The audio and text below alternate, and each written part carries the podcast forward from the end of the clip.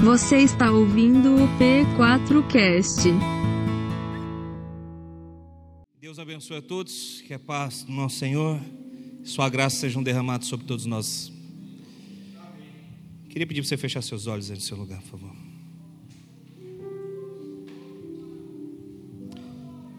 Senhor, que nós saibamos o que estamos fazendo aqui na noite de hoje. Se nós viemos aqui para te adorar, que o nosso coração seja o coração de adoradores. Se nós viemos aqui buscar cura, que nós sejamos como a mulher que há 12 anos sofria do fluxo de sangue e que rompeu multidão para tocar as tuas vestes, pois dizia que só assim seria curada. Senhor, nós não queremos fazer do culto a Ti o muro das nossas lamentações, mas queremos fazer do culto a Ti o altar do milagre que o Senhor tem feito nas nossas vidas. Nós rejeitamos em nome de Jesus tudo aquilo que não é proveniente da parte do Teu Espírito. E pedimos em nome de Jesus que os nossos corações estejam dispostos a Te adorar. Que o Senhor nos ouça aqui na noite de hoje. Em nome de Jesus. Amém. Deus abençoe a sua vida. Queridos, isso é muito sério que eu acabei de orar aqui. Que o culto ao Senhor não seja um muro de lamentações para nós. Que o culto ao Senhor seja de fato um altar de adoração e cura. Você crê? Diga amém. Olha, por mais que nós estejamos falando e vamos ministrar a respeito de dores, nós precisamos também ministrar a respeito do Deus da cura. E crer que de fato Ele cura. Crer que de fato Ele faz. Você está aqui e está entendendo isso? Diga amém. Creia que de fato Deus quer operar e vai operar. E para isso dê liberdade a Ele. Amém. Esses dias eu estava ouvindo uma música da Gabriela Rocha. Nós temos cantado essa música aqui. Chama Me Atraiu. Fala sobre a experiência que Moisés teve com a sarça ardendo e que ele reconhecia aquela voz, reconhecia a voz do seu Deus. E a Gabriela ministrava muito com o seguinte conteúdo: Eu sei que é nele que está a minha cura, eu sei que é nele que está a minha salvação, eu sei que é nele que está a minha esperança. Eu sei que é nele, no meu Senhor, que está tudo aquilo que eu preciso. Você crê nisso? Diga amém. E essa é uma verdade que ela ministrava. Por isso eu falo novamente. Você não está diante de um Deus qualquer. Você está diante daquele que é Jeová Rafa, o Deus da cura. Você está diante daquele que é Jeová Jireh, o Deus de toda provisão. Você está diante do Deus da justiça, do Deus do amor, do Deus da graça e da misericórdia. Então quero que de coração você entenda tudo que vai ser pregado aqui, para que você saia daqui cheio de alegria, esperança, de que você depende única e exclusivamente dele para ser curado. Esse aqui é o último sermão de uma série que eu tenho pregado sobre a reconstrução do nosso relacionamento com Deus Pai, com Jesus Cristo e com o Espírito Santo. E eu vou te dizer, essa série, se não é a mais desafiadora que eu já preguei, é uma das mais desafiadoras. Por alguns motivos que eu aponto para você. Primeiro deles, tudo que tem sido pregado aqui, como já dito a exaustão, é uma tendência é uma possibilidade, é uma probabilidade. Tudo tem sido pregado aqui sobre reconstruir os nossos relacionamentos com Deus Pai, porque os nossos relacionamentos com os nossos pais terrenos foram difíceis. Tudo que nós temos falado aqui sobre reconstruir nosso relacionamento com o Espírito Santo Porque os nossos relacionamentos com as nossas mães foram difíceis. E como vai ser pregado hoje, tudo que tem sido dito será dito sobre o relacionamento reconstruído com Jesus, porque difícil tem sido o relacionamento com os nossos amigos e irmãos. Tudo é uma possibilidade, tudo é uma probabilidade.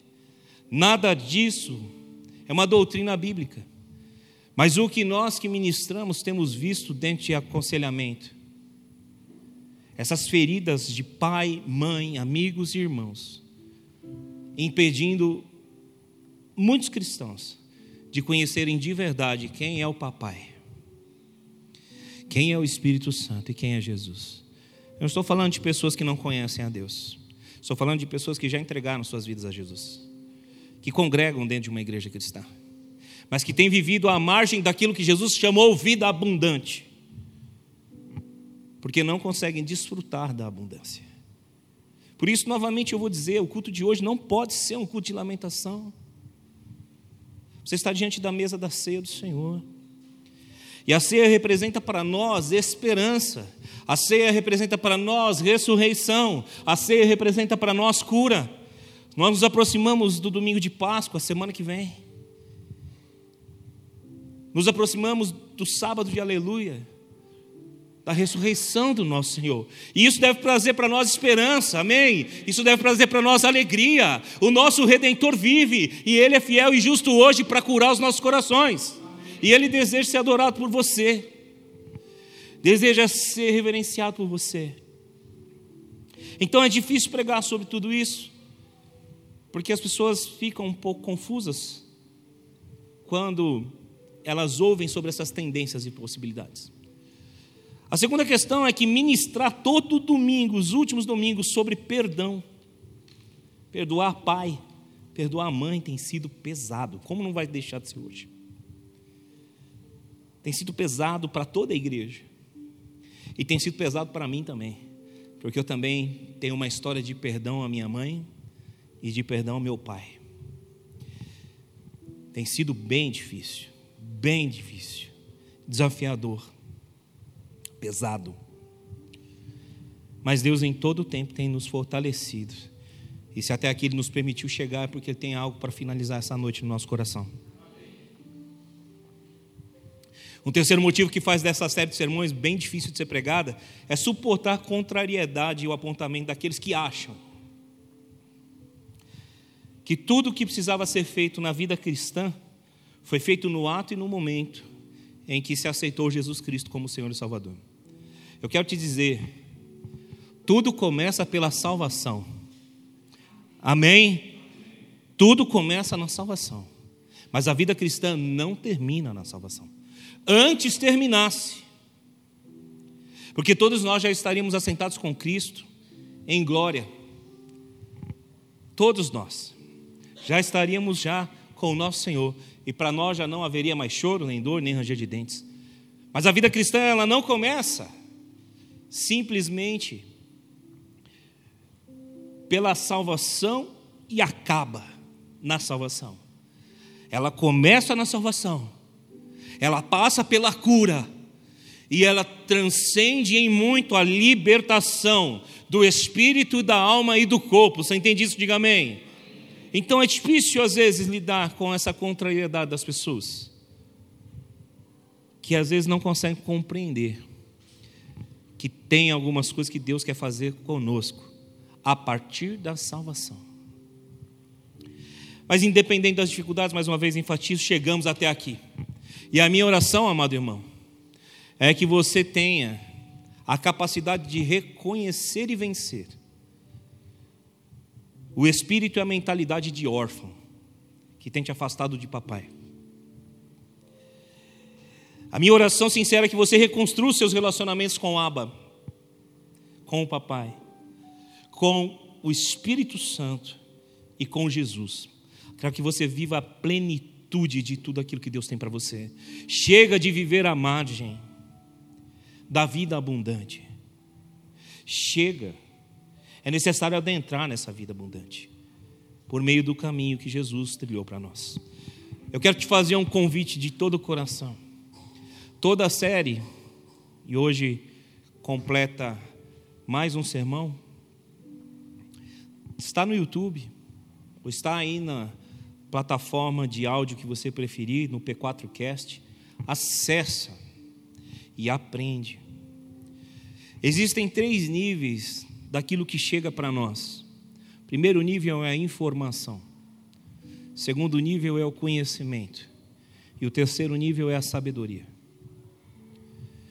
Se tudo que você ouviu ou for ouvir nessa série ficar apenas naquilo que você ouve, vai se tornar uma informação para você. Se você trouxer isso para a sua vida, vai se tornar um conhecimento. Agora, a sabedoria é a prática daquilo que você tem aprendido. Pega a informação, transcenda ela para o conhecimento e aplique na sua vida para se tornar um homem, uma mulher cada vez mais sábio. Um jovem, uma jovem cada vez mais sábio dentro da tua geração. Você crê e entende isso? Diga amém. Pratique aquilo que você tem ouvido. No Evangelho de Mateus, no capítulo 7, você encontra esse sábio conselho do Cristo. Aquele que ouve estas minhas palavras e as pratica. É semelhante ao homem prudente que alicerçou a casa na rocha. Veio a chuva, transbordaram os rios, sopraram os ventos, deram contra a casa e a casa permaneceu em pé. Eu já tenho dito muitas vezes, a prática da Escritura, a prática das palavras que nós aprendemos, são a rocha na qual as nossas casas se alicerçam. Você entende isso? Diga amém. É praticando, dia a dia, por mais difícil que seja. As chuvas, os rios, os ventos representam as aflições da vida que jamais vão cessar. Pois Jesus foi quem disse: No mundo tereis aflições, tem, pois, bom ânimo. Eu venci o mundo. Bom ânimo é coragem, coragem para dia após dia conseguir continuar lutando por aquilo que é o plano e o propósito de Deus para as nossas vidas. Você entende isso? Diga amém. Eu profetizo o espírito de coragem sendo derramado sobre essa igreja. O espírito de ousadia sendo derramado sobre esse lugar, porque Deus não deseja de forma alguma que nós vivamos à margem da vida abundante que Ele tem para nós. Eu profetizo em nome de Jesus uma transformação de mente, uma metanoia genuína, uma transformação de espírito. Há algo de Deus sendo derramado sobre nós e nós precisamos nos apossar. Há algo de Deus sendo ministrado sobre o coração da igreja e a igreja precisa se posicionar. Chega de fazer da adoração um lugar de lamento, façamos da adoração um lugar de restauração, um lugar de cura, um lugar de transformação. Façamos da adoração um lugar de clamor e oração, como a Bíblia nos ensina. O Paulo, o apóstolo, nos ensina pela oração súplica e ações de graças, apresentem os seus pedidos a Deus. E a paz de Deus, que excede o entendimento, guardará a mente e o coração de vocês em Cristo, nosso Senhor. Você entende isso? Diga amém. Então se ponha em posição, porque Deus está esperando você se posicionar. Ele nunca disse para Josué: Eu te dou força e eu te dou coragem. O que ele disse para Josué foi: Seja forte e corajoso. Força e coragem nós precisamos lutar para ter, amém? Coragem, ele venceu o mundo. E se Ele, o Senhor, é por nós, quem será contra nós? Porque maior é aquele que está em nós do que aquele que está no mundo, maior é o nosso Deus, maior é o Senhor. Diante de tudo isso que eu ministro, eu chego ao título do meu sermão da noite de hoje. Como o nosso relacionamento com nossos irmãos e amigos pode afetar nosso relacionamento com Jesus? Essa é uma pergunta que nós precisamos responder.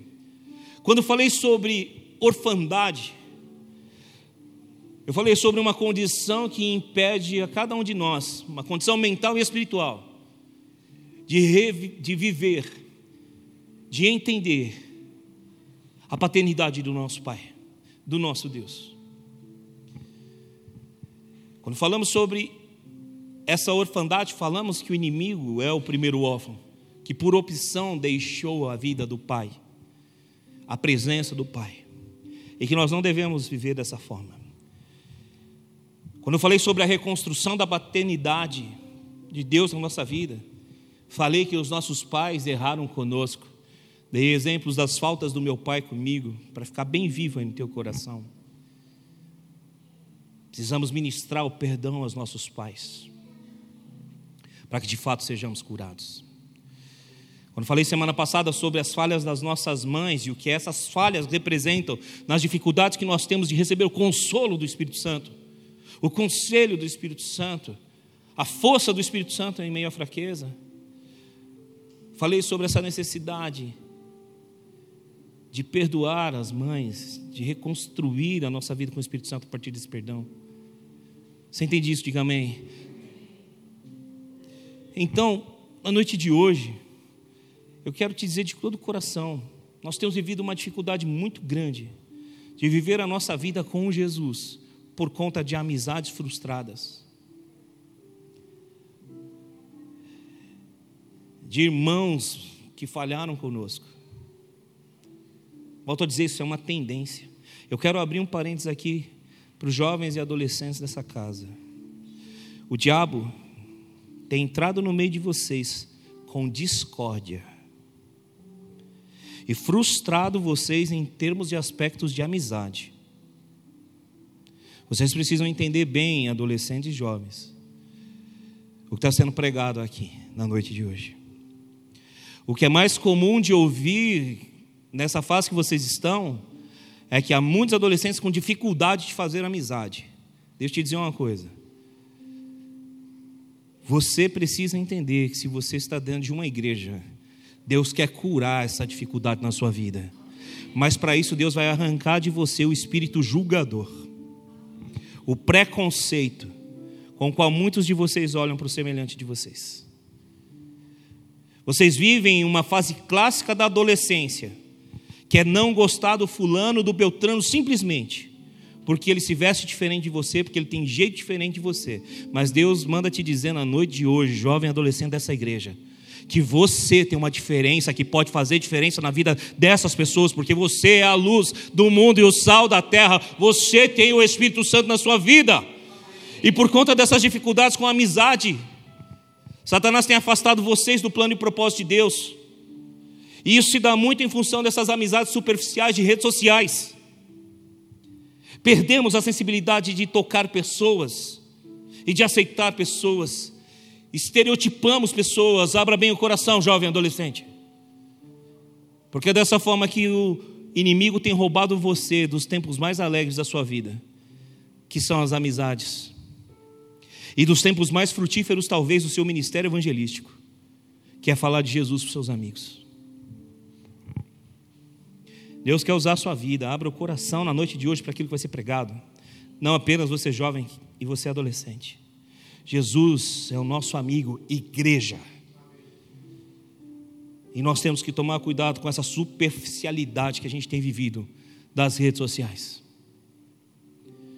Talvez não tenhamos muitos amigos nessa terra, é bem verdade. Mas talvez possamos tocar com a amizade muitos corações, muitas pessoas, porque foi isso que Jesus fez. Não foi amigo de todos, porque as pessoas não gostavam dele, principalmente quando ele, diziam, ele dizia palavras que elas não entendiam. Mas foi amigo de muitos. Dentre os amigos de Jesus estavam prostitutas, cobradores de impostos. Dentre os amigos de Jesus estavam pessoas do sinédrio, fariseus da mais alta classe judaica, como por exemplo Nicodemos, como aquele homem que ofereceu o seu sepulcro ao nosso Senhor. Amado irmão, seja você adolescente, jovem ou adulto nessa casa, você precisa tornar-se mais acessível aos outros. Amém. Nada disso está no meu sermão escrito. Tudo isso é ministração que eu estou recebendo da parte de Deus agora. É fresco, é do alto para você. Pastor, mas eu me decepcionei. Olha, Jesus foi traído pelos seus amigos. Pastor, mas você não sabe a minha dor. Jesus sofreu uma dor numa cruz. Quando seu amigo Pedro o negou por três vezes. Jesus foi abandonado por todos os seus discípulos no momento de maior dor. Apenas João estava aos pés da cruz junto com Maria. Os outros fugiram. Mas quando ele ressuscitou, ele chamou todos os seus amigos, chamou todos aqueles que andavam com ele. Disse às mulheres: chamem os meus amigos, chamem os meus discípulos, e a Pedro, aquele que negou três vezes. E o que Jesus fez? Restaurou a vida de Pedro e deu a ele uma missão. Está entendendo? Diga amém. Deus quer te usar para restaurar a vida de amigos que talvez te traíram, que talvez deram as costas para você. Ouça bem o que eu estou ministrando. Deus quer usar você como instrumento para pessoas que um dia andaram ao teu lado. Só peço uma coisa: seja sensível à voz do Espírito Santo, porque é Ele quem vai falar com você. Antes de falar sobre algumas questões a respeito de Cristo, que vão em encontro a tudo que eu vou ministrar aqui sobre o relacionamento dos nossos irmãos e amigos e o quanto eles afetam o nosso relacionamento com Cristo, eu quero apontar algumas questões a respeito de Jesus que não podem ser desprezadas. Aliás, essas jamais podem. Uma frase dos moravianos que eu gosto muito no essencial unidade. Jesus é Deus, e isso é essencial para a nossa vida cristã. Nas coisas que não são essenciais, como essas possibilidades que eu estou ministrando aqui, liberdade. Porque nenhum papa existe na igreja cristã evangélica que pode determinar o que nós dizemos ou falamos a respeito da Escritura.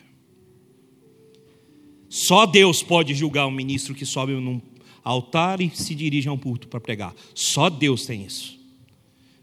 Você pode examinar toda palavra que eu professo com liberdade, porque a Bíblia fala para examinar a profecia e julgar a cada palavra. Mas você não tem licença e ninguém tem para julgar a minha vida, só Ele pode. Só Ele pode. Você está entendendo? Diga amém. Por isso tenho liberdade para pregar. E sobre todas as coisas, o amor me ame. E ame. Essa igreja aqui está com as portas abertas para receber você. Está transmitindo esse culto para chegar ao teu coração e na sua casa. Só ame. Mas eu tenho dificuldade em amar. Aprenda com Jesus que ele não tinha o menor problema em amar. Amava até aqueles que sabia que iriam negá-lo e traí-lo. Chamou de amigo o traidor olhou para o jovem rico que iria abandoná-lo minutos depois e o amou. Acho que a gente pode aprender com ele, amém? Amém. De novo, no essencial, unidade. Nas coisas não essenciais, liberdade. E acima de todas as coisas, o amor. E o que é essencial na noite de hoje? Jesus é Deus. Abra sua Bíblia em João, capítulo 20, versos de número 24 a 31. Amém. Obrigado, Tiago, por estar me acompanhando aqui. Isso é importante. Obrigado pela sensibilidade. João 20, versos 24 a 31. Amém? Encontrou? Tomé, chamado Dídimo, um dos doze, não estava com os discípulos quando Jesus apareceu. Os outros discípulos lhe disseram: Vimos o Senhor. Mas ele lhes disse: Se eu não vir as marcas dos pregos nas suas mãos, não colocar o meu dedo onde estavam os pregos e não puser minha mão no seu lado, não crerei. Uma semana mais tarde, os seus discípulos estavam outra vez ali e Tomé com eles. Apesar de estarem trancadas as portas, Jesus entrou, pôs-se no meio deles e disse: Paz seja com vocês.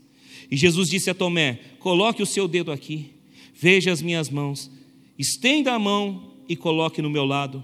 Pare de duvidar e creia. Disse-lhe Tomé: Senhor meu e Deus meu. Então Jesus lhe disse: Porque me viu, você creu? Felizes os que não viram, mas creram.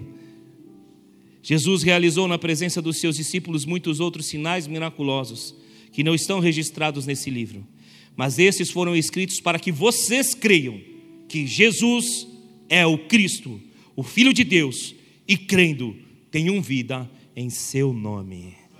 Aleluia. Antes de mais nada, Tomé não tocou em Jesus. Ele disse que precisava tocar. Mas a Bíblia nos diz que Jesus mostrou para ele as suas feridas. E ao simples olhar, Tomé diz uma declaração poderosa: Senhor meu e Deus meu. Eu quero te dizer que talvez você não precise ser como Tomé, ver para crer. Mas eu quero dizer para você que eu profetizo que o mesmo Espírito que estava no coração de, de Tomé esteja no seu. Ao ponto de você dizer: Senhor meu e Deus meu. Jesus não é um Deus secundário. Jesus não é um Deus menor. Jesus é Deus, e isso é o essencial da doutrina cristã. Ele é Deus e ele também é Senhor. João capítulo 1, verso 1, me acompanhe por favor no mesmo evangelho. Jesus é Deus. Jesus é Deus, Jesus é Deus, Jesus é Deus, Santo, Santo, Santo, Santo Jesus, digno de glória, de louvor é o teu nome. Este candará labasture calabasteria. Nidamanamaste candabaste, este canarabasturia, a honra, a glória e o louvor a ti, ó Rei dos Reis e Senhor dos Senhores. Nós te almejamos, nós te esperamos. Não há ninguém como o Senhor, Senhor Deus, Senhor Deus, Jesus, Jesus, Jesus. No princípio, era a palavra. Ele estava com Deus e era Deus. João capítulo 1, verso 1. Ele é Emmanuel, o Deus conosco. Jesus é Deus. Segunda questão essencial sobre Jesus: Jesus é Senhor e só pode ser Salvador de quem ele se torna Senhor. Você está entendendo? Diga amém. Todos precisam de um Salvador, mas só existe Salvador para aqueles que fazem dele o seu Senhor. Sabe por quê? Porque todos aqueles que não estão sobre o senhorio de Jesus, estão sobre o senhorio do pecado. A palavra Senhor, no original grego, é Curios ou Kyrios, e isso implica total servidão e reverência a quem se serve. Não se pode servir a dois senhores, disse Jesus, quando falou a respeito de dinheiro. Nós não podemos servir a dois senhores. Não podemos. Para ter um Salvador, você precisa de um Senhor. E você deve reverente submissão a Ele. Você está entendendo? Diga amém. Por quê, pastor? Jesus é tão humilde. Jesus é tão simples e nem por isso ele deixou de receber adoração. Quando se prostrou o jovem rico diante dele, ele aceitou a adoração. E nenhum judeu aceitaria adoração se não fosse Deus. Jesus sempre aceitou a adoração. Jesus sempre aceitou que se prostrassem aos pés dele. Porque todos os que se prostram aos pés de Jesus deixam de ser escravos do pecado para te tornarem escravos de Jesus. Só que tem um detalhe: foi para a liberdade que ele te libertou. Quando Paulo vai falar sobre a humildade de Cristo em Filipenses capítulo 2, a partir do verso 5, ele vai dizer assim: Seja a atitude de vocês a mesma de Cristo Jesus, que, embora sendo Deus, não tomou por usurpação que o ser igual a Deus era algo ao qual devia apegar-se, mas ele, Jesus, se humilhou, tomando forma de servo e foi obediente até a morte e morte de cruz. Por isso, Deus lhe deu um nome que está acima de todo nome, ao qual todo joelho há de se dobrar e toda língua confessará que Jesus Cristo é o Senhor, para a glória de Deus. Sim, nós precisamos de um Salvador. Mas para ter um Salvador é necessário ter um Senhor. Ou você serve ao pecado, ou você serve a Jesus. E é isso que Paulo vai dizer em Romanos capítulo 10, versos 9 e 10. Eu quero que você me acompanhe, por favor. Esse evangelho barato que tem sido vendido para nós muitas vezes, tem feito da nossa adoração um grande muro das lamentações. Esse evangelho barato que tem sido vendido para nós muitas vezes tem colocado Jesus como unicamente nosso Senhor. Mas antes de ser unicamente nosso Salvador, perdão. Mas antes de ser Salvador, é Senhor. Amém. Romanos capítulo 10, versos 9 e 10. Se vocês confessarem com a boca que Jesus é o Senhor e crerem em seu coração que Deus o ressuscitou dentre os mortos, serás salvo. Verso 10: Pois com o coração se crê para a justiça, e com a boca se confessa para a salvação. Amém. Com o coração crendo que Ele é Senhor, Deus imputa-nos justiça salvífica. Dentro de nosso coração somos salvos, e isso basta. Amém? A justiça de Deus é realizada quando Jesus é Senhor. Que justiça é essa, pastor?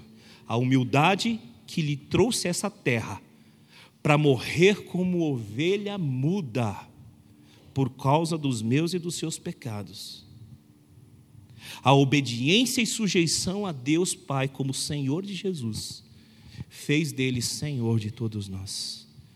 E essa é a justiça de Deus. Ele se humilhou e abriu mão de sua divindade. Experimentou a morte. Ressuscitou ao terceiro dia. E seu nome é Rei dos Reis e Senhor dos Senhores. E todo joelho vai se dobrar e toda a língua vai confessar que Ele é o Senhor. Terceira coisa a respeito de Jesus que nós precisamos saber. Marcos capítulo 13, versos 22 a 27.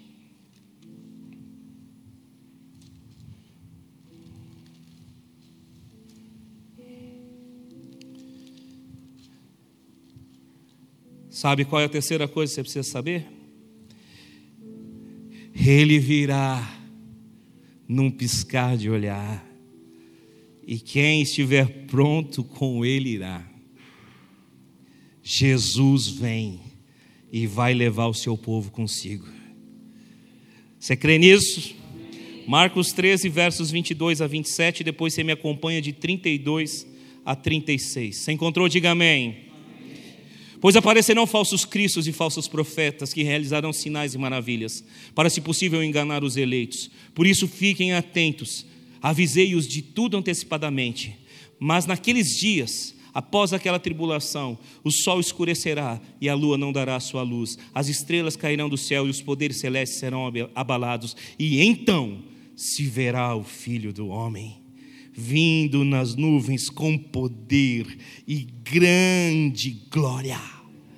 E ele enviará os seus anjos e reunirá os eleitos dos quatro cantos da terra, dos confins da terra até os confins dos céus. Verso 32. Quanto ao dia e a hora, ninguém sabe, nem os anjos no céu, nem o filho, senão somente o Pai Fiquem atentos, vigiem. Vocês não sabem quando virá esse tempo. É como um homem que sai de viagem e ele deixa a sua casa encarregada de tarefas, cada um de seus servos, e ordena ao porteiro que vigie. Portanto, vigiem, porque vocês não sabem quando o dono da casa voltará, se à tarde, à meia-noite, ao cantar do galo ou ao amanhecer. Se ele vier de repente, que não os encontre dormindo. Vamos ler o verso 37 para finalizar. O que lhes digo, digo a todos: vigiem. Vigiem. Antes de falar sobre algumas características de Jesus, importantes para ministrar tudo aquilo que eu tenho falado sobre cura interior, é muito fundamental não esquecer quem é Jesus. Ele é Deus, Ele é Senhor e Salvador. Ele virá para buscar os seus e levar para Ele. Você crê nisso? Esse é o essencial da doutrina que eu prego hoje. Depois de tudo isso, eu quero apresentar para vocês daqui para frente e ministrar aquilo que nós temos conversado aqui sobre os nossos relacionamentos com os nossos irmãos e amigos afetarem ou poderem afetar ou tenderem a afetar o nosso relacionamento com Cristo. Você entendeu até aqui? Diga amém. Tudo que eu prego agora não é essencial. O essencial eu acabei de ministrar. Jesus é Deus, é Senhor e Salvador. Virá de novo para buscar os seus santos. Amém. Você crê? E se eu quisesse, eu poderia passar a noite toda aqui dizendo mais características dele, dizendo que ele morreu como um cordeiro e ressuscitou como um leão, que os seus olhos são como chamas de fogo, seus cabelos brancos como a neve, e de sua boca sai uma espada poderosa. Olhos como chama de fogo são os olhos dos quais ninguém vai escapar. Dentro da profundidade de cada um ele enxerga. Cabelo branco como a neve representa toda a sua sabedoria, tudo aquilo que ele é em termos de essência, conhecimento de todas as coisas. E o que sai de sua boca é uma palavra criadora, pois ele é o Verbo de Deus que cria, mas também uma palavra de justiça, como ele termina dizendo em Apocalipse: que o limpo limpe-se mais, e que o sujo suje-se mais. A gente pode passar a noite inteira aqui falando sobre isso tudo. Mas a direção que eu tenho de Deus agora é falar sobre Jesus, o nosso amigo. Jesus, o nosso irmão mais velho. Jesus, o nosso mediador e intercessor. Amém. Novamente quero te indicar o livro Soso, Doana de Silva, Teresa Lipscher. Salvos, curados, libertos. Amanhã uma turma de 20 pessoas da igreja inicia o curso. E vai ser um tempo poderoso que nós vamos viver aqui na igreja. Deixo para você também a indicação do livro Escolha Ser Filho, pastor Fabiano Ribeiro, pastora Leila Paz da igreja da cidade de São José dos Campos. São livros de cura. Cura de paternidade. Cura do coração. Reconstrução, reconciliação com Deus Pai, com o Filho Jesus e com o Espírito Santo. Amém. Eu quero fazer agora uso das palavras de Soso para apontar algumas características de Jesus. Primeiramente, antes de eu usar as palavras escritas no livro, eu quero que você abra João capítulo 15, versos 13 a 15. Jesus é o nosso amigo. Amém? Você crê que Ele é seu amigo? Então repita isso comigo: Jesus, com mais empolgação, Jesus Obrigado, por ser meu melhor amigo. Aleluia. Mas quem disse que Jesus é meu amigo, pastor? Foi ele mesmo. Você tem noção do que é isso? O Senhor do universo, aquele cujos olhos são como chamas de fogo, te convida a chamar ele de amigo. João 15, verso 13 ao verso 15. Ninguém tem maior amor do que aquele que dá vida pelos seus amigos. Vocês serão meus amigos se fizerem o que lhes ordeno. Deixa eu parar aqui. Está obedecendo ele? Pastor Ademar cantava uma canção, canta ainda. Não existe nada melhor do que ser amigo de Deus, caminhar seguro na luz desfrutar do seu amor, ter a paz no coração, viver sempre em comunhão e assim perceber a grandeza do poder de Jesus meu bom pastor. Ah, não tem nada melhor que ser amigo dele. Como isso é lindo, né? Como isso é lindo. Verso 15: Já não chamo mais vocês servos, porque o servo não sabe o que o seu senhor faz. Em vez disso, eu os tenho chamado amigos, porque tudo que ouvi de meu pai, eu lhes tornei conhecido. Ah, Deus, amigo Jesus, isso é lindo demais. Tem tanta gente reclamando que não tem amizade verdadeira, quando o amigo Jesus está ali todo dia, esperando você. Eu queria ter tanto amigo para conversar, alguns dizem. Jesus é o seu amigo, melhor amigo é meu amigo. Quando eu conhecia Jesus Cristo, aos 16 anos, lá na Igreja Batista do Jardim Bonfilhone, em São Paulo, eu tinha alguns amigos muito legais, inclusive um que me levou para Jesus, Klaus Roberto Schutz, um descendente de alemão, boca grande, jogador de futebol. Ele veio alguns anos aqui no P4, em uma ocasião bem especial. Veio me dar um abraço. Foi lá na chácara num dia de comunidade. Esse cara falou de Jesus para mim. Eu recebi a Cristo. E dias depois eu estava falando com Jesus. Eu fui batizado no Espírito Santo no meu quarto. Quando eu buscava amizade com Jesus.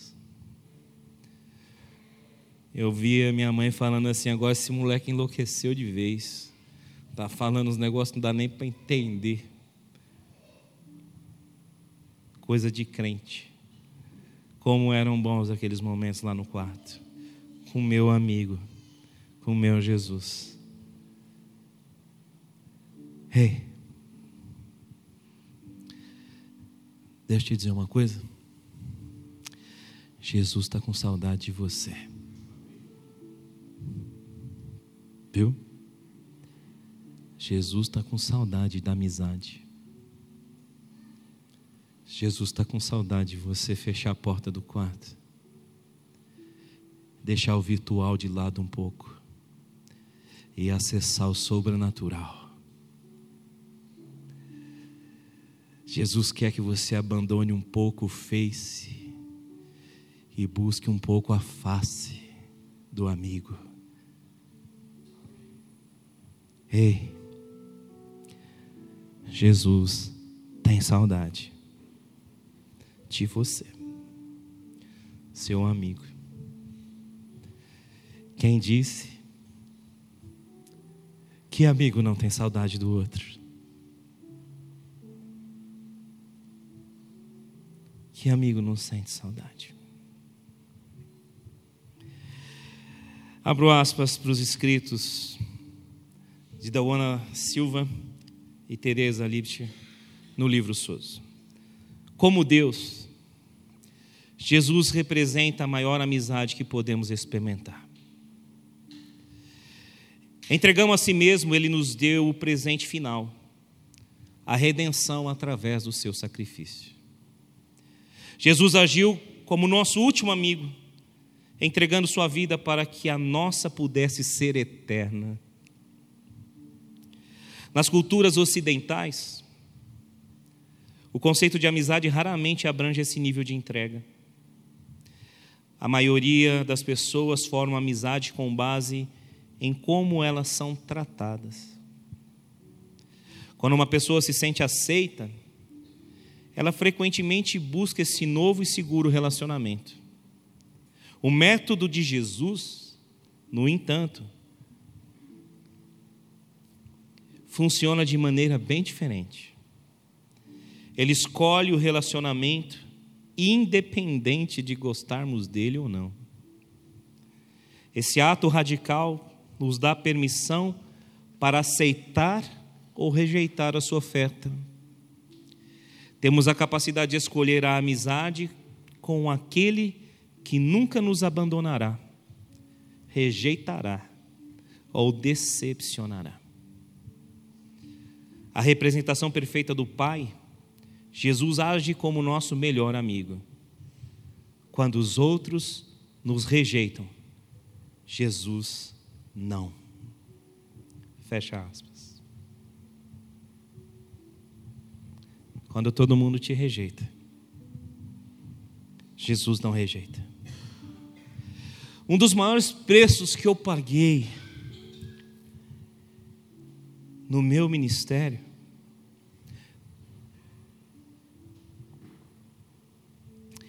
foi ter que abrir mão de uma amizade de mais de 20 anos.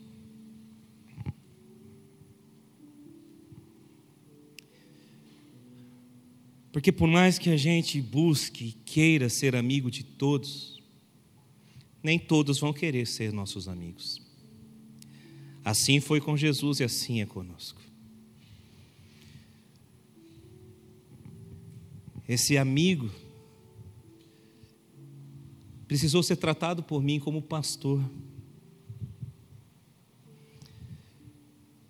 E como pastor, eu preciso falar a verdade inclusive aos meus amigos.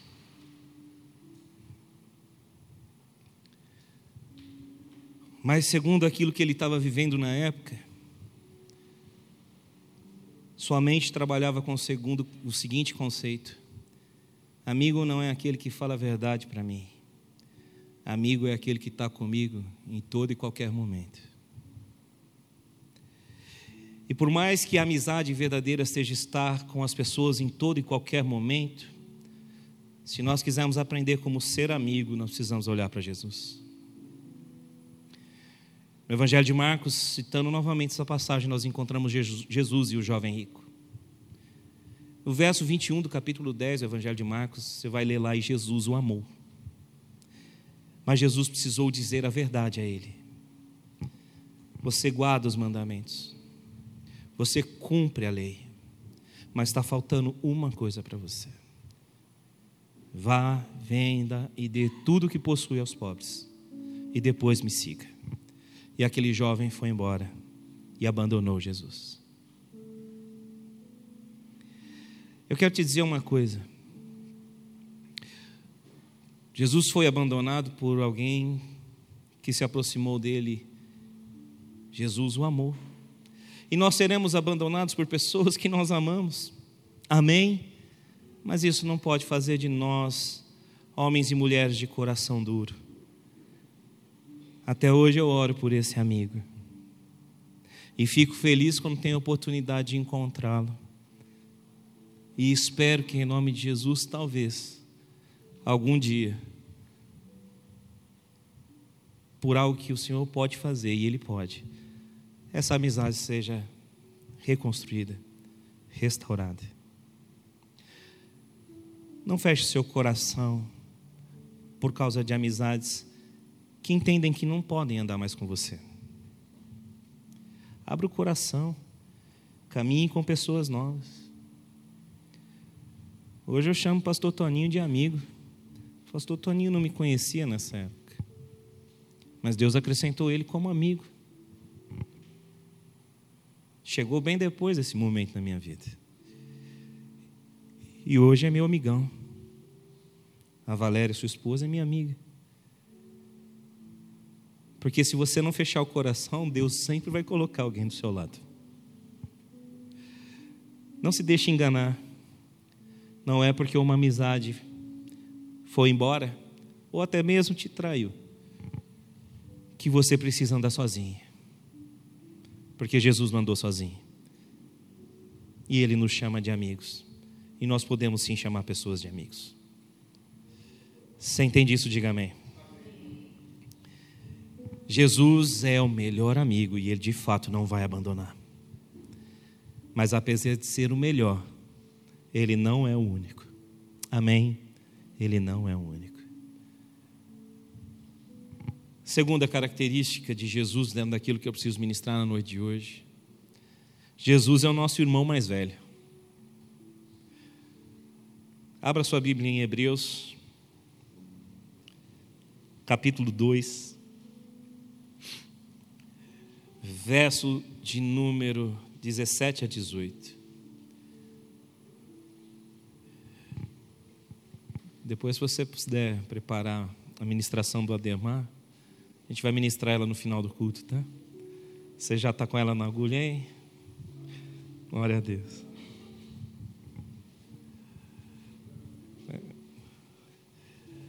Amém. Oh Deus, tu és bom. Eu sinto um amor sendo derramado sobre nós na noite de hoje. Eu sinto o Espírito Santo derramando o amor do amigo Jesus no nosso coração aqui agora.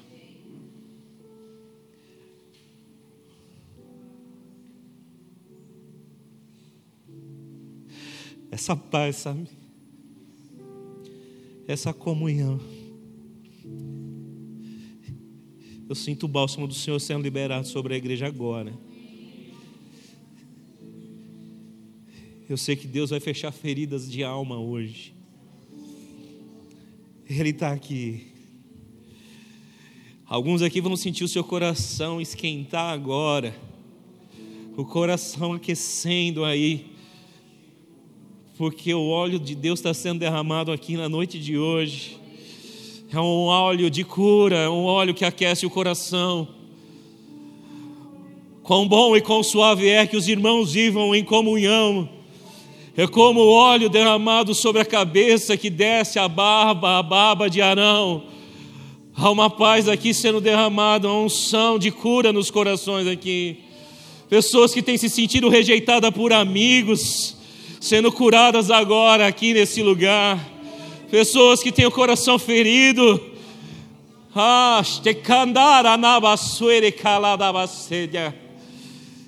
ah, um óleo aqui sendo derramado pelo Senhor.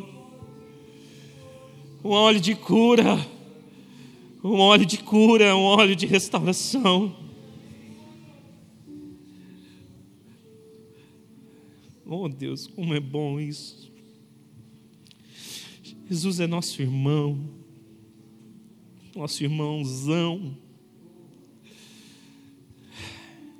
Hebreus 12, 17 e 18. Por essa razão era necessário que ele se tornasse semelhante aos seus irmãos, em todos os aspectos, para se tornar sumo sacerdote misericordioso e fiel com relação a Deus e fazer propiciação pelos nossos pecados porque tendo em vista o que ele mesmo sofreu quando tentado, Ele é capaz de socorrer aqueles que também estão sendo tentados. Como será que ficou o coração dele? Quando Pedro disse: Eu não o conheço. Eu não o conheço. Eu não o conheço. Como será que o coração dele ficou quando um amigo disse: Eu não te conheço, eu não conheço ele? Por ter sido provado em todas as coisas, que nós somos provados, o nosso irmão nos ensina a sermos filhos do mesmo Pai que Ele. Por ter sofrido o mesmo que sofremos, o nosso irmão Jesus pode interceder diante do Abba por nós. Nosso irmão sabe o que é ser negado por um amigo nosso irmão sabe o que é sofrer com o abandono de um irmão. Nosso irmão conhece as dores. E é por isso que ele é o nosso sumo sacerdote fiel. Por isso que Deus olha para nós com olhos de bondade e misericórdia. Porque Jesus é nosso irmão e nós estamos caminhando para ser conformes à imagem desse irmão. Você entende isso? Diga amém.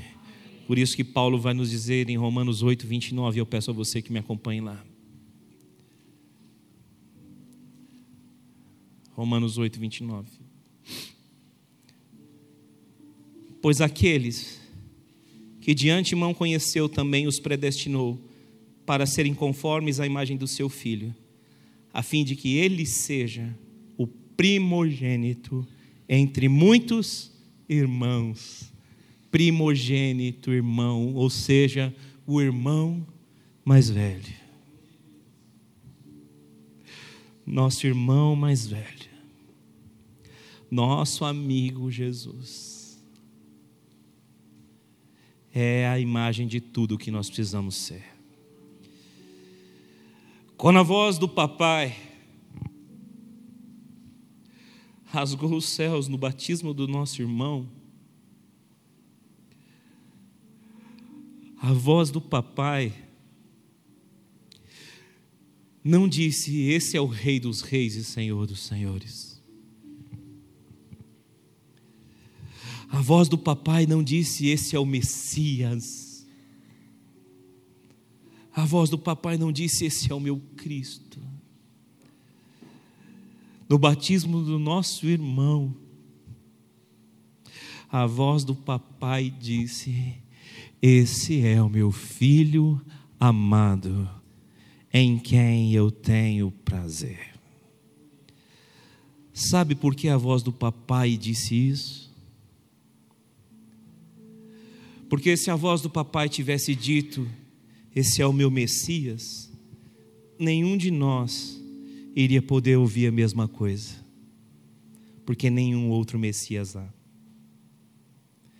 Se a voz do papai tivesse dito: Este é o Senhor e Salvador, nenhum de nós ouviria a voz do papai dizendo isso. Se ele tivesse dito, dito: Este é o Cristo, nenhum de nós teria o privilégio de ouvir a voz do papai. Mas assim como nosso irmão no dia do seu batismo, ouviu a voz suave do papai dizendo: Este é o meu filho amado, em quem eu tenho prazer. Deus olha para você nessa noite, Deus olha para o seu coração e Ele está dizendo aí: Estes são os meus filhos amados, em quem eu tenho prazer. Deus tem prazer na sua vida, querido. Sabe por quê? Porque você está procurando ser como seu irmão mais velho, como Jesus. Amém. Não apenas filhos amados, mas filhos amados que geram prazer no coração do papai. E sabe o que geraria um prazer tremendo no coração do papai essa noite? Permita que as feridas sejam curadas definitivamente hoje, aqui e agora. Papai se alegra com isso. Papai se alegra com feridas curadas. Papai faz questão de curar feridas. Mas papai não faz questão de apagar cicatrizes. Porque cada cicatriz que nós carregamos na vida são as provas que o papai continua fechando as feridas até hoje. Cada cicatriz que você carrega, irmão, na sua alma, são provas de que papai ainda cura nos dias de hoje. É por isso que o perdão não é apagar a memória de ninguém.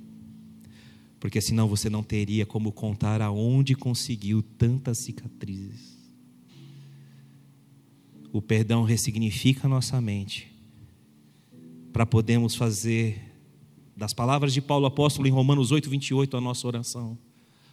Tudo cooperou para o meu bem, porque eu amo a Deus. Cada cicatriz, cada dor que eu sofri, apontam para um papai que ainda continua curando feridas e transformando-as em cicatrizes.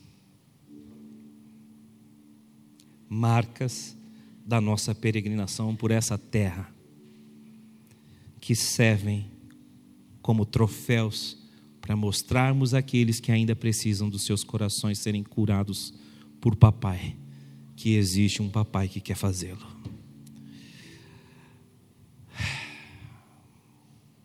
Está recebendo isso no seu coração? Abre aspas mais uma vez para o livro Soso. Porque Jesus experimentou uma experiência, uma existência física e real. Ele pode se relacionar com toda e qualquer situação que enfrentamos. Como irmãos mais novos de Jesus, temos a capacidade de acessar tudo que ele possui. Isso é o que a morte de Cristo nos proporcionou adoção em reino de Deus e acesso a todos os recursos dos céus. Está entendendo por que o culto não pode ser um muro de lamentações? Ele tem que ser um culto de alegria. Porque papai fecha feridas, transforma em cicatrizes nos faz filhos e não apenas filhos, mas filhos amados que geram em seu coração prazer por meio de Cristo Jesus, nosso Senhor, e nos torna herdeiros de Deus e co-herdeiros com Cristo. Romanos 8, 14 a 17, não precisa abrir. Porque todos aqueles, diz Paulo, que são guiados pelo Espírito, são filhos de Deus. Pois vocês não receberam o Espírito que os escraviza, para novamente temerem, mas receberam o Espírito que os adota, pelo meio do, do qual clamamos, Abba, Pai. E o próprio Espírito testifica no nosso espírito que nós somos filhos de Deus. E se somos filhos, somos herdeiros de Deus e co-herdeiros com Cristo. Se de fato participarmos dos seus sofrimentos, para que também possamos ser participantes de Sua glória. Quando um amigo te abandona, você está participando dos sofrimentos de Cristo. Quando um amigo não te dá atenção, um irmão mais velho não te olha da maneira como você gostaria, você está participando dos sofrimentos de Cristo. E sabe aonde isso vai parar? Nosso Senhor só pode ser sumo sacerdote porque sofreu as mesmas dores que sofremos. E sabe aquela dor que um dia você teve aí no seu coração? Aquela dor de se sentir abandonado por Deus? Quando no meio de uma grande angústia isso veio no seu pensamento, nosso irmão sofreu isso na cruz. quando disse: Deus meu, Deus meu, por que me abandonaste? Os sofrimentos de Cristo não foram apenas físicos, mas também foram no mais alto grau de sofrimento emocional que eu creio nós podemos ter. Quando nos sentimos abandonados pelo próprio Deus. A Bíblia nos diz no Salmo 22 que Deus nunca o abandonou, mas assim ele se sentiu. Já se sentiu abandonado por Deus?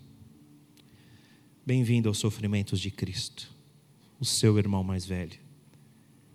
E se você se sentiu assim, tome posse da sua herança, porque vocês são herdeiros de Deus e co-herdeiros com Cristo, se passarem pelos sofrimentos que ele passou. Ele foi abandonado por seus amigos, sentiu-se abandonado por papai. Ou melhor dizendo, dentro do que ele mesmo expressou, abandonado por Deus. Eu sei que a gente às vezes lê isso e é pesado, né? Mas assim está o nosso coração muitas vezes. Sentindo-nos abandonados por Deus. Sentindo-nos abandonados pelas pessoas. Mas isso nos faz herdeiros de Deus e co-herdeiros com Cristo. A Bíblia nos diz, como já citado aqui em Romanos 8, 29, aqueles que de antemão conheceu, também os predestinou para serem conformes à imagem do seu Filho a fim de que ele, Jesus, seja o primogênito dentre muitos irmãos. Lembra disso? Diga amém. Ele é o primogênito. E muitos de nós às vezes querem se assemelhar a Jesus e devemos assim. No poder e na unção. Dizer vento, cessa, mar se acalma. E afinal eu sou filho de Deus, essa unção está sobre mim. Se você crê nisso, diga amém. Ela está mesmo. Você deve se assemelhar a Cristo. Chegar nos lugares e os demônios já se manifestarem e você expulsar os demônios. Em nome de Jesus, você deve desejar isso. Amém? Porque se assemelhar a Jesus é ser assim. Mas se assemelhar a Jesus também é sofrer. Também é passar por dores. Saiba disso que se assemelhar a Cristo também é doer. Nós não vamos ter resposta para todas as nossas dores nessa terra, mas nós teremos um Deus que nos consolará em todas elas. Você entende isso? Diga amém. Não teremos resposta para todas as dores, mas teremos consolo em todo momento. Por último, Jesus é o nosso mediador e intercessor. Amém. Vai comigo em Romanos 8, 34.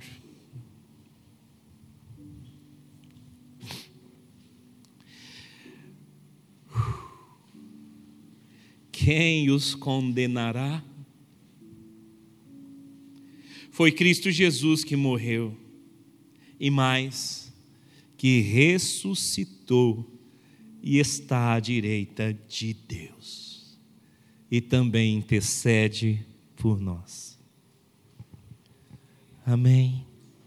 Olha que lindo. Quem é Jesus? Ora, Ele é Deus. Quem é Jesus? Senhor e Salvador.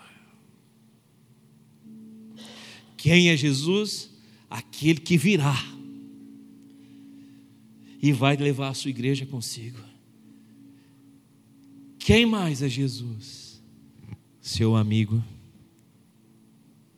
seu irmão, o irmãozão, o irmão mais velho.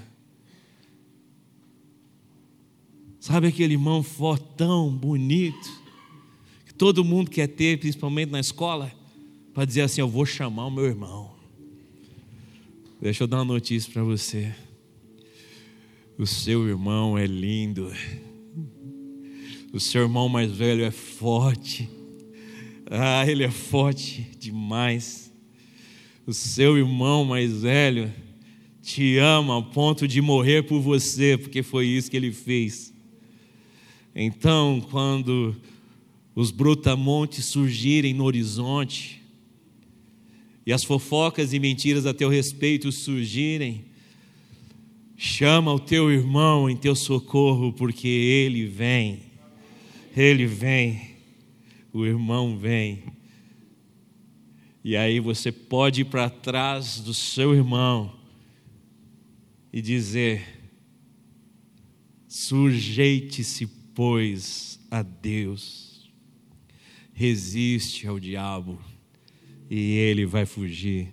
Sabe por que ele foge? Porque quando o seu irmãozão aparece, você não vai estufar o peito e dizer: vem agora. Não, você vai para trás do seu irmão, se sujeita a ele e pode dizer: Eu estou sujeito ao meu irmão e agora eu te coloco em resistência, Satanás, e eu declaro: Vai embora em nome do meu irmão, porque se o meu irmão está aqui, maior é o meu irmão que está em mim, que está comigo, do que você. E o que resta para esse grandão, que acha que é grandão, que pensa que é leão, fugir porque o nosso irmão é maior. E se ele é algum tipo de leão, o nosso irmão é o leão da tribo de Judá. Eu lembrei do filme O Rei Leão agora. Você lembra de um leão chamado Scar? Acho que era esse o nome dele. Se achava, né? até que um pequeno Simba cresceu, a juba dele cresceu e ele rugiu. Viajei agora, né? Acha que é a minha carne falando, não é o Espírito Santo. Mas eu lembrei disso. Lembrei de Aslan, das crônicas de Nárnia, escrito por C.S. Lewis, o grande apologeta cristão. Aslan, o grande leão, o grande governante que morreu e foi humilhado por uma feiticeira do gelo por conta de um traidor chamado Edmundo. Créditos para Sofia, que me lembrou de Edmundo, nesses dias quando conversávamos dessa história. Não sei se você conhece essa história, mas se nunca assistiu, assista. As Crônicas de Nárnia, o leão, a feiticeira e o guarda-roupa, que conta a história de um leão que morre por um traidor, que ressuscita poderoso e que estabelece o seu governo em meio aos homens. Para quem não sabe, C.S. Lewis foi cristão, ao chegar na universidade, tornou-se ateu, e quando foi se especializar em literatura, se especializou em mitologia. E um dia pegou a Bíblia para ler as mitologias, as histórias cristãs judaicas. Converteu-se ao cristianismo ao Cristo Rei. E escreveu esse livro que foi um fenômeno que mostra o quão é poderoso quando um justo morre por os culpados. Puxa vida. Acho que eu posso continuar pregando até meia-noite hoje. Ele é o mediador.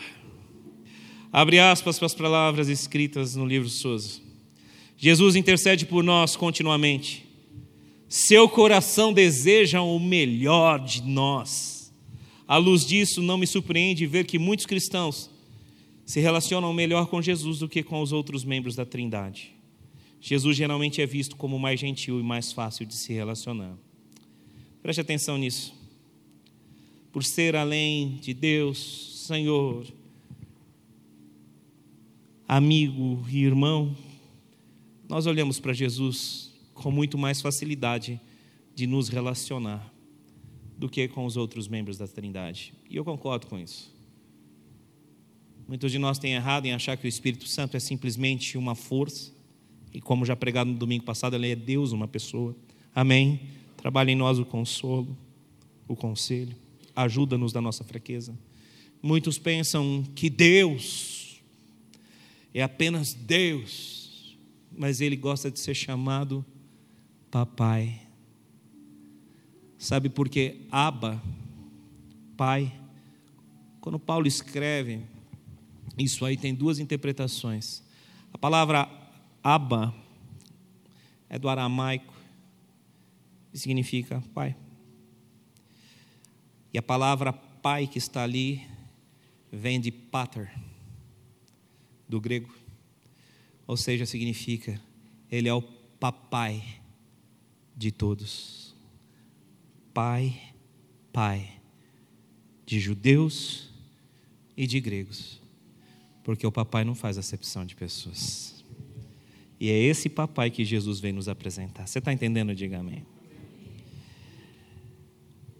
Glória a Deus. Algumas palavras do Soso apresentam as nossas dificuldades em nos relacionar com os nossos irmãos ou amigos. E eu quero ir encerrando aqui. Amém?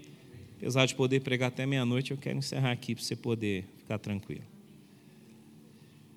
Nossas relações humanas com amigos e irmãos refletem de perto o nosso relacionamento com Jesus. Amigos e irmãos, como Jesus, satisfazem nossa necessidade de comunicação e companheirismo. Por causa disso, quando surgem problemas nessas áreas, os clientes precisam se reconectar com Jesus para satisfazer essa necessidade. Isso não quer dizer que as pessoas vão conscientemente bloquear Jesus depois de se decepcionar com um amigo. É afirmar que, como seres humanos, tendemos a transpor feridas para outros, a fim de evitar a dor. Quando um amigo ou irmão falha em suprir uma necessidade, podemos construir um muro contra aquela pessoa que causou alguma ferida. Isso se torna um problema quando inconscientemente construímos um muro entre nós e Jesus. Mais um pouquinho. Você, adolescente, preste bastante atenção nisso de novo. Você, meu irmão, que tem valorizado mais as amizades virtuais, preste atenção nisso. Abro aspas mais uma vez. Quando um amigo ou irmão fere nossos sentimentos, especialmente em nossos anos de formação, há uma chance de que uma mentira do inimigo se desenvolva. Resolver esse problema em um ambiente seguro pode remover padrões destrutivos que buscam interromper os propósitos de Deus. Até aqui, fecha aspas. Dois exemplos citados no livro do Soso. O irmão mais velho, quando se responsabiliza pelo mais novo, pode impor coisas a ele. E a pessoa, quando cresce e vai se relacionar com Jesus, pode acreditar que Jesus é aquele que impõe coisas duras, impõe um ministério. Irmãos, o que tem de gente religiosa dentro da igreja não é pouco. E sabe o que a gente escuta? O cara está morrendo dentro da igreja, está ferido dentro da igreja, e está lá dizendo que está fazendo a obra de Deus. Igreja não é lugar de você ficar ferido, igreja é lugar de você ser curado.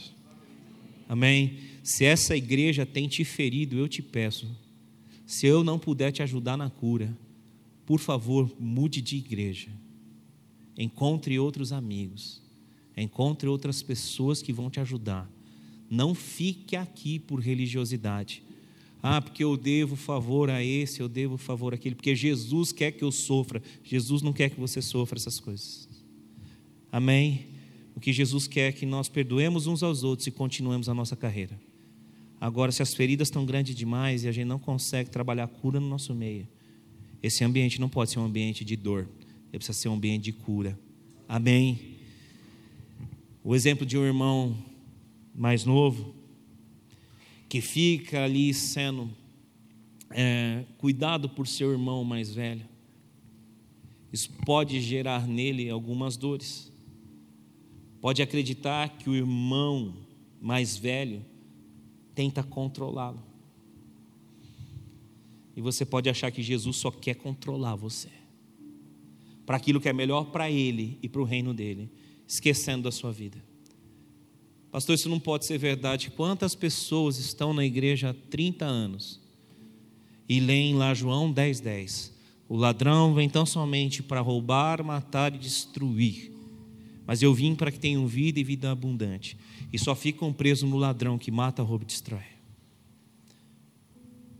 Porque não entendem que Jesus veio trazer vida abundante. Porque parece que tudo que Jesus pede para nós é pesado de nós. Deixa eu te dizer uma coisa: tomai de mim, que sou manso e humilde de coração, pois o meu jugo é suave e o meu fardo é leve. Amém? Jesus não impõe fardo pesado para ninguém, não. E ele ajuda você a carregar até mesmo o leve e suave.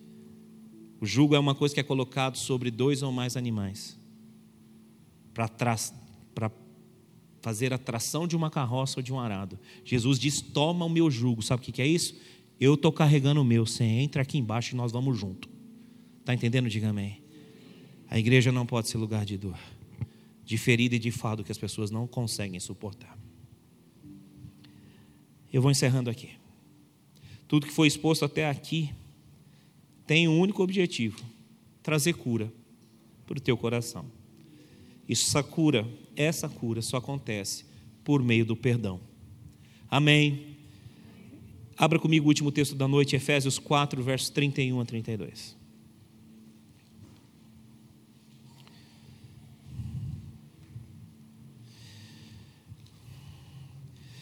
Eu vou pedir para o louvor apenas o Li e o Tiagão comigo aqui, tá bem? Amém, irmãos do louvor? Quero que vocês sejam também ministrados assim, como quero que vocês sejam ministrados também. Efésios 4, 31 a 32. Livrem-se de toda amargura, indignação e ira, gritaria e calúnia, bem como de toda maldade. Sejam bondosos e compassivos uns para com os outros, perdoando-se mutuamente, assim como Deus os perdoou em Cristo. Amém? Quer se livrar da amargura do teu coração? Quer se livrar da ira? Tem alguém aqui que gostaria de se livrar disso? Amém? Eu preciso. Você precisa também? Então sejamos bondosos. Sejamos compassivos e perdoemos. Eu quero te pedir para se colocar em pé agora.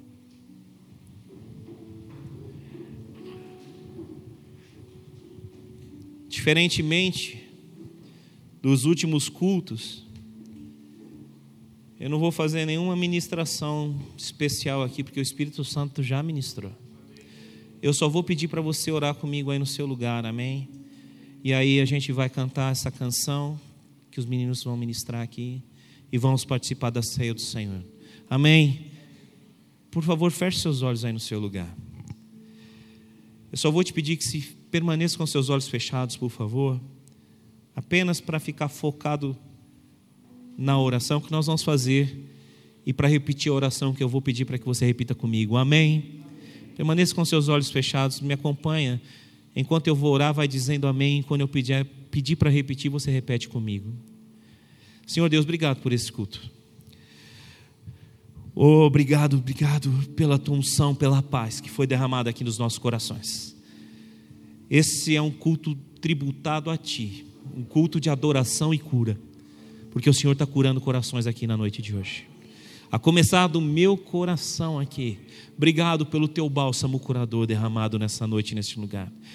Nós te tributamos a honra, a glória e o louvor devido, em nome de Jesus. Agora, com seus olhos ainda fechados, repita assim comigo: Senhor Jesus, na noite de hoje, eu renuncio a toda e qualquer mentira que foi plantada no meu coração pelo inimigo. Mentiras como não existem amigos fiéis, não existem irmãos fiéis. Mentiras como se eu permitir amigos novos na minha vida, eu vou me frustrar novamente. Se eu permitir que meus irmãos se aproximem de mim, eu vou me arrepender, porque eles vão me ferir. Eu renuncio a essas mentiras e toda e qualquer mentira que possa impedir o meu relacionamento com o meu irmão, o meu amigo, Jesus Cristo. Eu renuncio a essas mentiras e me aposto das verdades que dizem: Jesus é o meu irmão mais velho, o meu irmãozão, o meu irmão querido, o meu irmão lindo. Liga isso, diga com força: o meu irmão lindo, o meu irmão forte, o meu irmão que me protege. Jesus é o meu irmão, Jesus é o meu amigo, que está pronto para me escutar em qualquer horário, em qualquer momento. Ele é o meu amigo. Jesus é o meu irmão, o meu amigo, que intercede por mim diante do meu papai, por intermédio do meu consolador, do meu conselheiro, do Espírito Santo. E eu me aposto dessas verdades nessa noite e renuncio a todas as mentiras, em nome de Jesus. Amém.